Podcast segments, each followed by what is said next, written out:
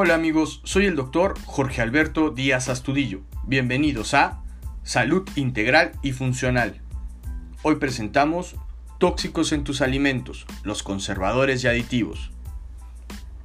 Muchas personas creen que se alimentan sanamente, pero ¿cuántas sustancias químicas que dañan tus células, tus tejidos, órganos, que alteran tus hormonas, ingieres diariamente a través de los alimentos? Hemos vivido una revolución química, la cual ha proporcionado mayor practicidad y confort a nuestra vida. Los alimentos duran más, tenemos conservas que no caducan en meses, latas que duran años, alimentos congelados e incluso que no tenemos que preparar porque ya vienen prefabricados, listos para mezclar y armar. Y si aún no tienes tiempo o tienes pereza, existen los que ya están preparados totalmente, listos solo para calentar bebidas gaseosas, zumos y bebidas azucaradas, una cantidad impresionante de lácteos embotellados. ¿Y qué decir de la comida chatarra? La bollería que ya viene en bolsitas y que dura más que el pan artesanal, y los productos cárnicos procesados entre otros. Y algo que está muy de moda en los centros deportivos, los suplementos alimenticios. Todo esto, ¿a costa de qué? De que tengamos un mayor número de químicos en nuestros alimentos, aire, el agua que consumimos en nuestros cuerpos. Aún en niveles que la industria justifica como mínimos, estos compuestos son tóxicos y alteran la función biológica de tu organismo, causando daño celular y del material genético de tus células. Alteran y afectan tu hígado, tu riñón, te genera disfunciones hormonales, envejecimiento prematuro, inducción alérgica, disregulación inmunológica e incluso muchos de estos productos son cancerígenos. Hablar de todos los productos químicos sería una lista interminable, pero déjame ponerte algunos ejemplos. La butil hidroxianisol es un antioxidante sintético que es derivado del petróleo y se utiliza para que los productos duren más tiempo a temperatura ambiente y no se vuelvan rancios por la oxidación de aceites.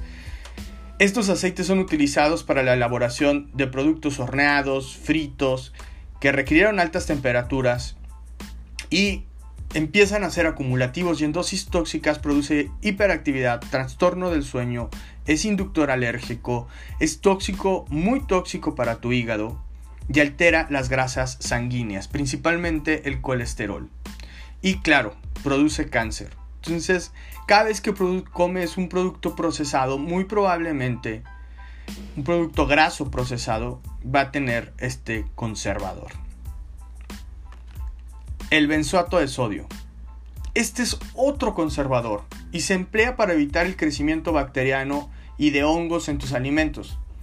Se usa en bebidas gaseosas, mayonesas, salsas, jaleas, conservas, bollería, productos del mar, incluso en medicamentos, pastas, en enjuagues bucales, entre otros.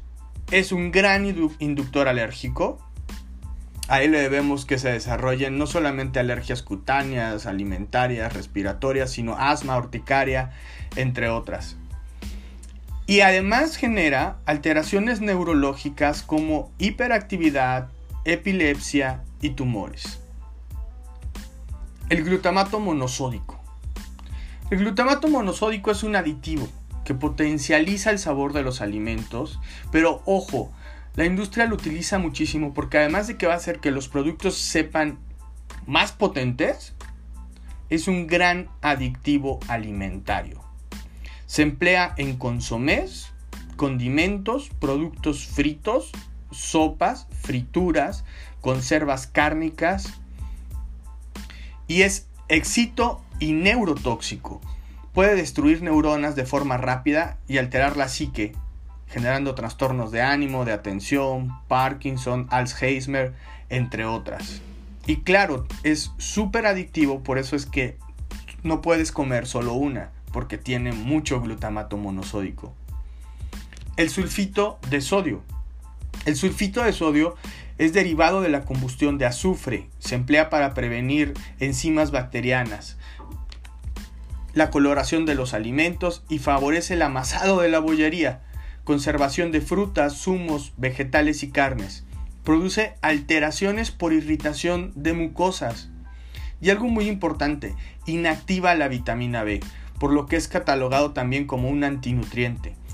Genera dolores de cabeza, migraña, náuseas, alergias y también se utiliza para enmascarar la descomposición de la carne. Entonces cuando comes carne procesada tienes que buscar que esta carne no tenga sulfito de sodio porque es uno de los remedios que utilizan para venderte carne descompuesta sin que tú te des cuenta.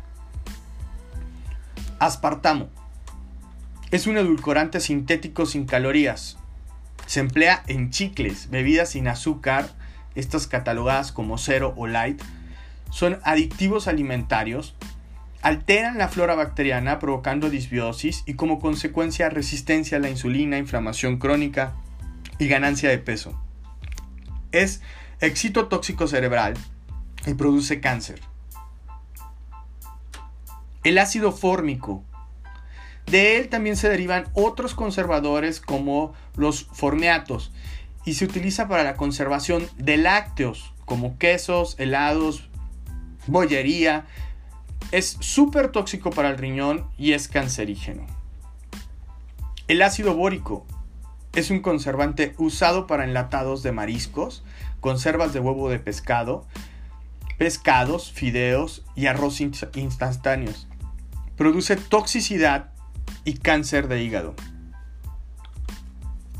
Y si no me creen, pueden utilizar el ácido bórico, es un excelente químico para poder matar cucarachas y otros insectos.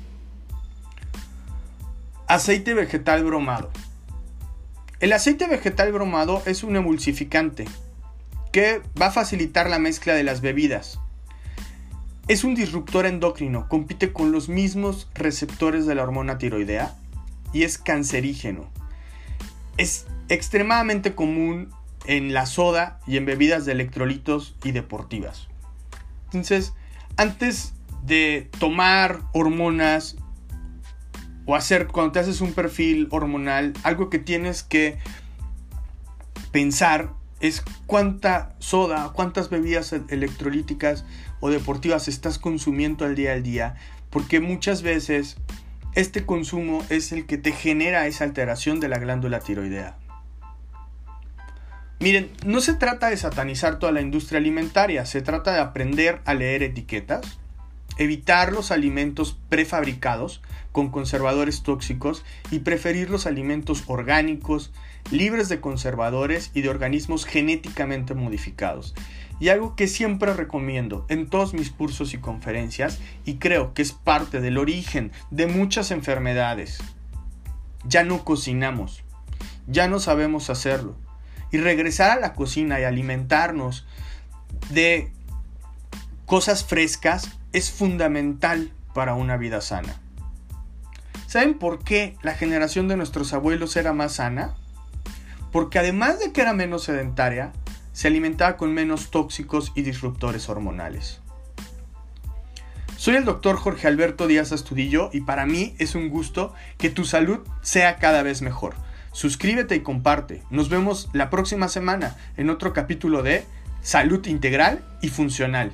Si quieres estar en contacto conmigo, puedes hacerlo a través de mis redes sociales, Facebook e Instagram y mi página de internet www.jorgedias.com.mx. Hasta la próxima.